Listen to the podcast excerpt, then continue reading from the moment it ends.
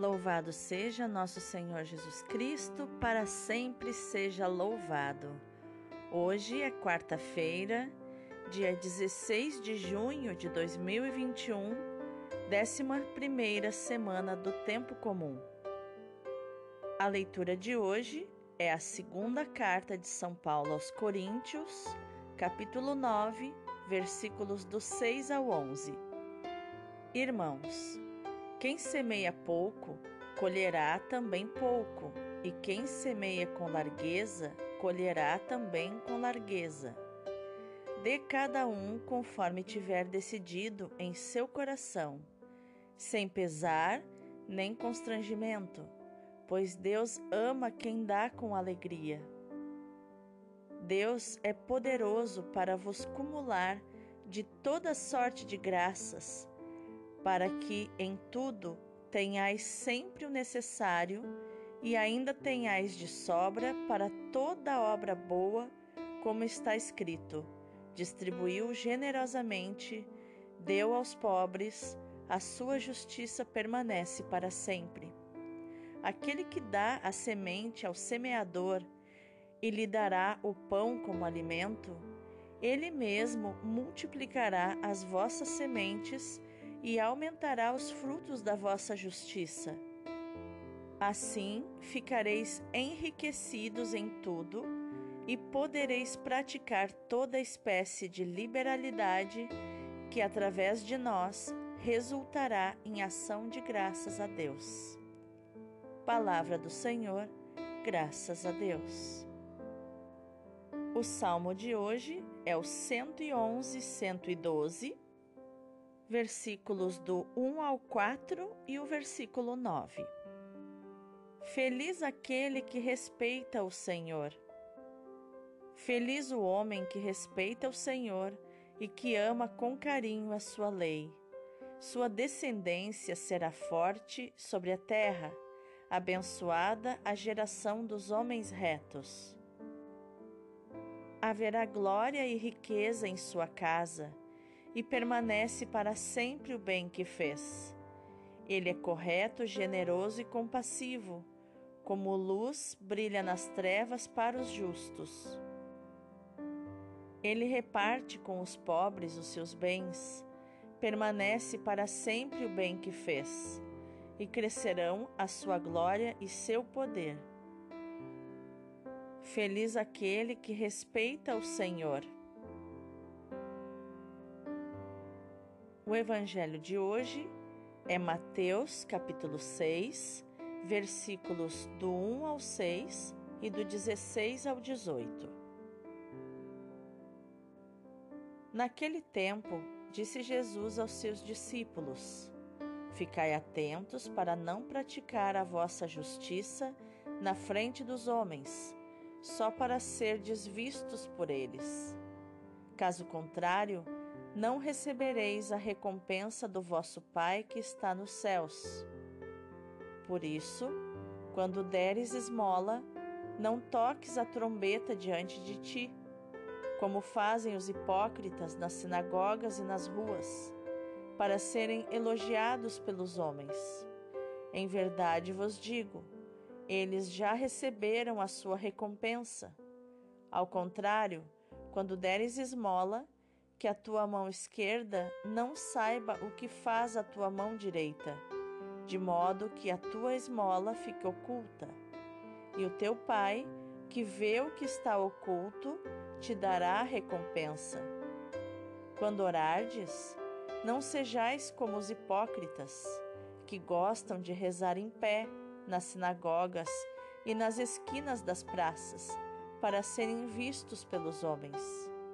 Em verdade vos digo, eles já receberam a sua recompensa.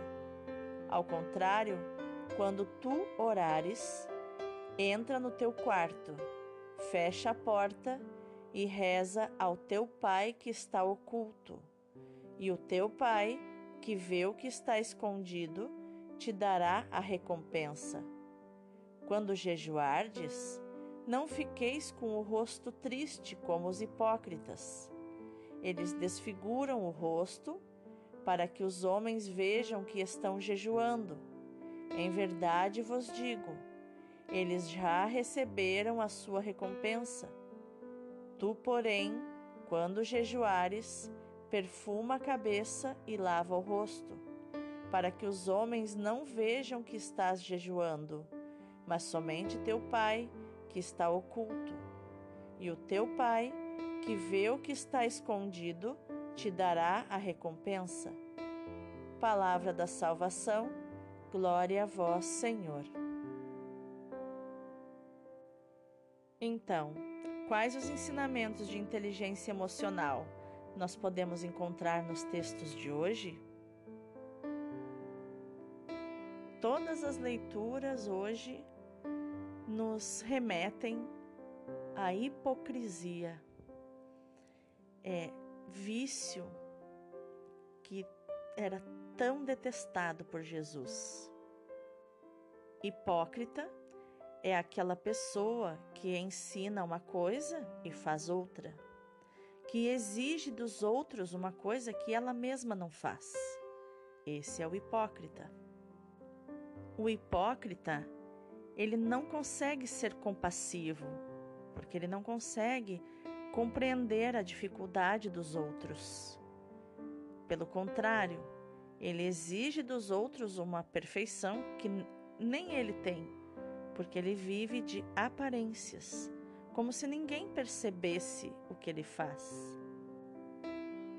Paulo, aqui, na, na leitura, está ensinando sobre o princípio da abundância, o princípio da generosidade, tanto no dízimo, que é o que ele está ensinando aqui na oferta. É, dízimo é diferente de oferta. Dízimo é um compromisso de devolver a Deus 10% daquilo que Deus me deu. E me sobra 90% para eu fazer o que quiser. É uma espécie de sociedade amorosa que eu faço com o Senhor, com aquele que me dá o trabalho, que me dá o sustento, que me dá o recurso econômico. Já a oferta, ela pode ultrapassar inclusive 10%. Ela pode ser da quantidade que a pessoa sentir no seu coração. Porque é uma oferta. A pessoa oferece daquilo que tem por amor, assim como nós oferecemos o nosso coração àquela pessoa que nós amamos. E na oferta existe uma lógica, existe um princípio universal imutável, que é a lei da semeadura. Se você semeia pouco, não pode esperar receber muito. Se você semeia muito, pode esperar colher muito. Esse é um pensamento lógico. Paulo também nos fala da liberdade de decisão que só o nosso adulto interior pode ter, que é decidir. Eu vou dar esta quantia e eu decido isso no meu coração e eu não me, não me sinto culpado, não fico e nem fico constrangido, porque Deus ama quem dá com alegria. Importante é que eu dê com alegria. E parece uma coisa simples, porém não é fácil. Muitos de nós entregamos a nossa oferta ou o nosso dízimo sentindo dor. A dor do apego, a dor da insegurança de que eu posso precisar desse dinheiro ou desse bem, dessa oferta, que vai me faltar. E é exatamente aqui que Deus quer nos treinar, porque este é um pensamento de pobreza, de escassez e não de fé. A fé, ela exclui o medo então, se eu dou com medo que me falte, eu não estou tendo fé, eu não estou tendo confiança no Senhor. Veja, não estou dizendo aqui para você pegar todo o seu ordenado e entregar ao Senhor? Claro que não. Mas da parte que você decidiu no coração, que você possa decidir com alegria. E isso não serve só para oferta financeira, serve para oferta de disponibilidade para servir a Deus na comunidade, que é onde a gente treina o convívio com as pessoas, a gente treina a inteligência emocional convivendo com as pessoas. Por isso que a igreja é um corpo com vários membros. E Deus quer que nós tenhamos toda sorte de graças que vem dele. Mas com esse pensamento de escassez, de dor, de falta, de faltância, como a gente chama, é, não é possível sentir gratidão. Lembra da lógica da, da oração da gratidão, né? Quando eu estou na oração da petição, eu estou focado naquilo que me falta. Senhor, me dá isso. Senhor, eu preciso disso. Senhor, faz isso. Senhor, cura isso. Eu estou focando naquilo que eu não tenho, naquilo que me falta. Quando eu faço a oração da gratidão, que eu agradeço pelo que eu tenho, pelo que eu recebi e pelo que eu ainda terei, que receberei do Senhor, que já vejo com os olhos da fé, tudo muda, a perspectiva muda. E eu passo a orar na perspectiva da abundância, dos recursos que são infinitos e não vão faltar. Então, quando eu oro, quando eu sinto a dor da falta, da escassez, se ativa dentro de mim o medo. E ao contrário, quando eu sou generoso, quando eu faço a oração da gratidão, se ativa em mim a alegria. A alegria de poder servir a Deus, de poder devolver a Deus daquilo que Ele me deu. Isso é justiça. É justo. E muito mais que justo, é quando nós aprendemos a ser generosos, a dar muito mais do que aquilo que eu deveria devolver para Deus. É devolver para Ele muito mais em benefício da comunidade. É Ele que multiplica a nossa semente. Veja, nós podemos contar quantas sementes tem dentro de uma laranja, mas jamais poderemos contar quantas laranjas existem dentro de uma semente, porque são infinitas. É essa lei que nós precisamos compreender, mais do que uma obrigação econômica com Deus, eu preciso compreender o princípio, o que Ele está me treinando, como Ele está doutrinando a minha mente para a inteligência emocional. É isso que eu preciso pensar. E assim Deus está me treinando também para ser generoso, porque o poder, veja, a riqueza, é o dinheiro, ele só, só é um, um objeto, só é um objeto de troca. Ele não, ele é inanimado, ele não, ele não tem poder nenhum. O coração humano é que se perverte. Ter muito dinheiro e ter poder só mostra aquilo que a pessoa já é, só potencializa aquilo que ela já é. Uma pessoa má, uma pessoa avarenta, com muito dinheiro vai ficar mais avarenta. Uma pessoa boa, como Madre Teresa de Calcutá, recebendo muito dinheiro, se tornou mais generosa do que ela já era.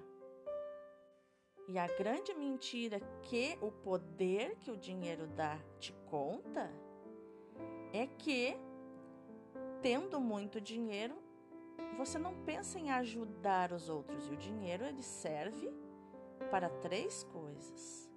Ele serve para dar segurança para tua família. Ele serve para realizar os teus sonhos e dos teus irmãos.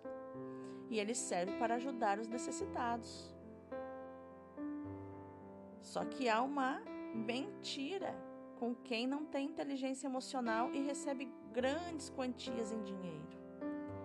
Essa pessoa, com esse poder que o dinheiro dá, de comprar o que quiser, ela começa a pensar que um relógio de 200 reais, por exemplo, Não sei qual, qual é o preço de um, de um bom relógio de joalheria, um, um relógio original. É, um relógio de 200 reais já não serve mais para o pulso dela. Agora ela merece mais. Agora, é, aquele relógio já não é suficiente. Então ela precisa de um relógio de mil reais, ou de dois mil, ou de cinco mil, ou de, enfim. Valor aqui não importa. Importa é a intenção. Ou seja, ela vai começar a ostentar.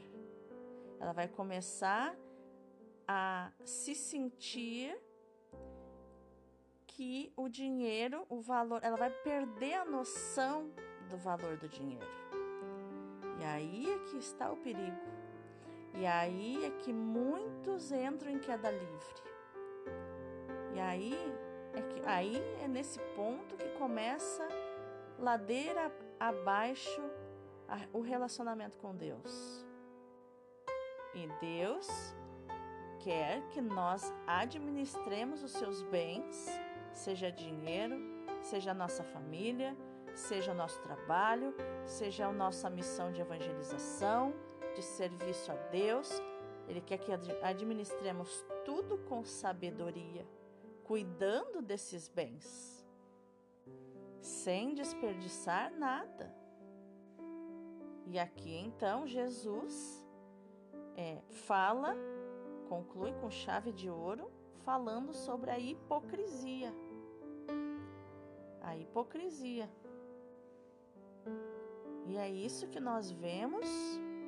É, hoje vivemos num tempo de pandemia, então, apenas um exemplo. É, analisando as fortunas de alguns famosos do Brasil, vemos, por exemplo, uma pessoa que tem um bilhão de reais na conta, fora o seu patrimônio, é, fazendo exigindo ou, enfim, influenciando as pessoas a ficarem em casa, a fazer lockdown, a não trabalharem. Isso é hipocrisia. É muito fácil, com eu, eu tendo lá dinheiro para sustentar cinco gerações depois de mim, eu ficar em casa. Mas não é nada fácil para quem precisa trabalhar, quem precisa do sustento para hoje quem precisa comer hoje e não tem dinheiro na conta, como que essa pessoa vai se, se sustentar? E é isso que Jesus fala aqui. Praticar coisas aparentemente justas na frente dos outros para ser aplaudido, para ser visto. No caso dos famosos, é, uma dessas pessoas famosas, que eu não vou citar o nome, mas que que essa pessoa bilionária tem ONGs para cuidar de crianças, para ser vista, para fazer o bem. Maravilhoso fazer o bem. Maravilhoso. Precisa fazer o bem mesmo. Mas aí é que está a grande questão. É para ser visto, é para ser notado, é para ser aplaudido? Tudo bem, já recebeu a sua recompensa. Agora, se você deseja a recompensa do céu, que é o reino, daí precisa purificar a intenção do coração. E é esse o segredo da inteligência emocional. A inteligência emocional não vem para nós aprendermos a usar uma máscara nova, para nós aprendermos a viver com uma nova fachada agora de inteligentes, de pessoas que dominam as suas emoções, de pessoas que não se aborrecem com mais nada, que não sofrem mais. Não é para isso que o conhecimento de inteligência emocional veio. Não é para isso. Ele veio para que você seja autêntico, para você largar as máscaras, eu e você largarmos as nossas máscaras, para que nós possamos nos colocar diante das pessoas, mostrando as nossas, abrindo as nossas defesas, mostrando as nossas vulnerabilidades, as nossas fraquezas, os nossos defeitos que todos nós temos. E com isso, termos relacionamentos autênticos e com isso ter intimidade com as pessoas. E a primeira intimidade que eu preciso ter é comigo mesmo. Você precisa ter intimidade consigo mesmo.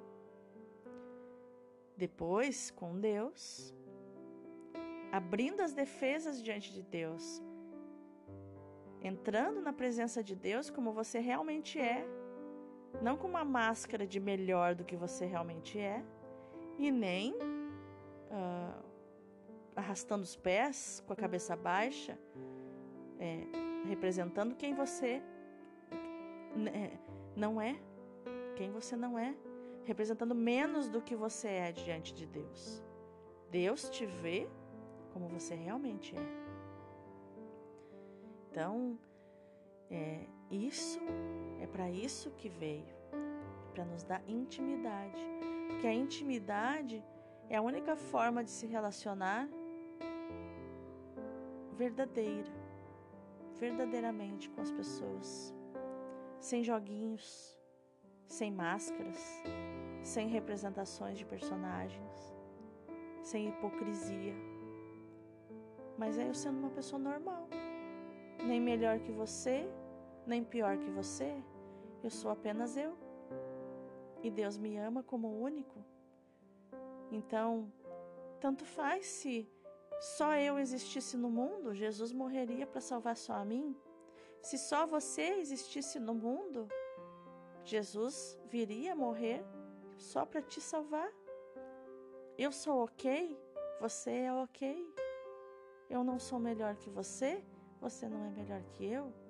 Porque em algumas coisas eu tenho mais habilidade, outras não. E você é a mesma coisa.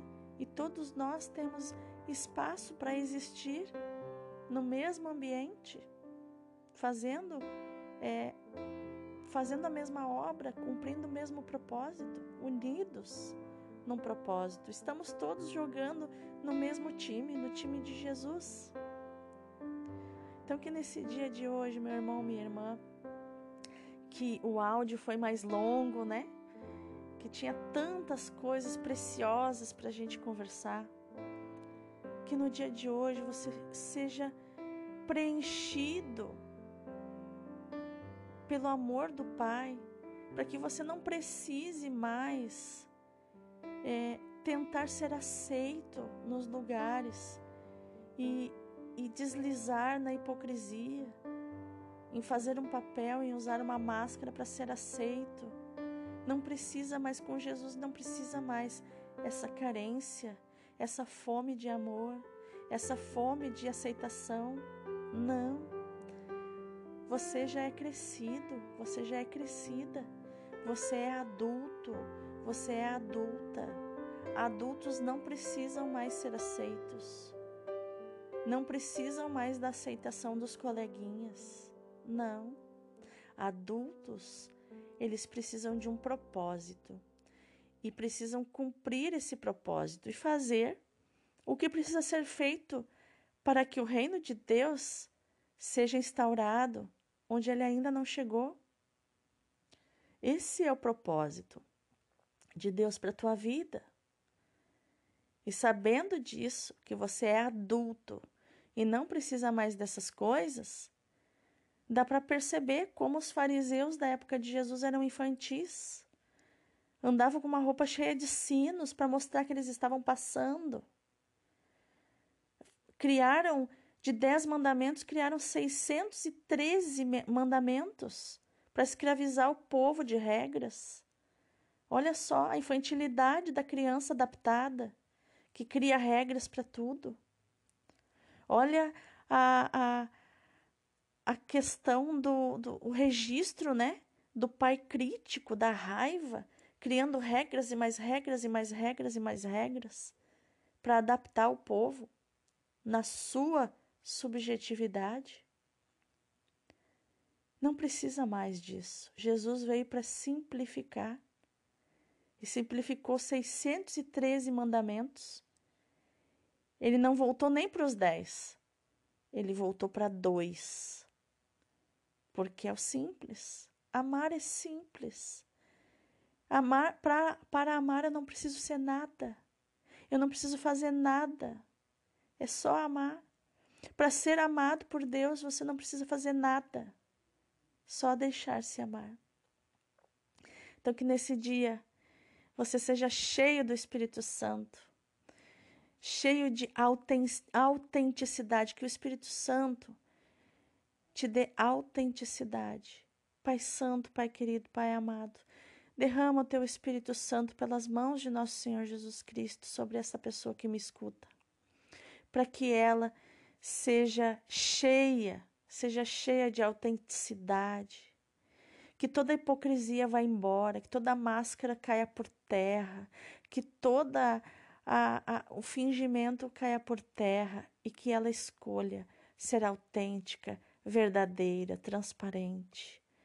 E que ela possa se relacionar com as pessoas com intimidade, mostrando as suas fraquezas e aceitando as fraquezas dos outros. Que o perfeccionismo não tenha lugar, Senhor, na vida dessa pessoa, mas que tenha lugar o amor. O amor, a compreensão, a compaixão.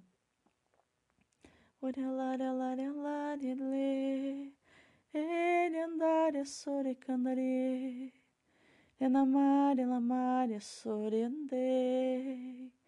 ele enamaya nayala. Seja livre, seja autêntico. Deus abençoe o teu dia.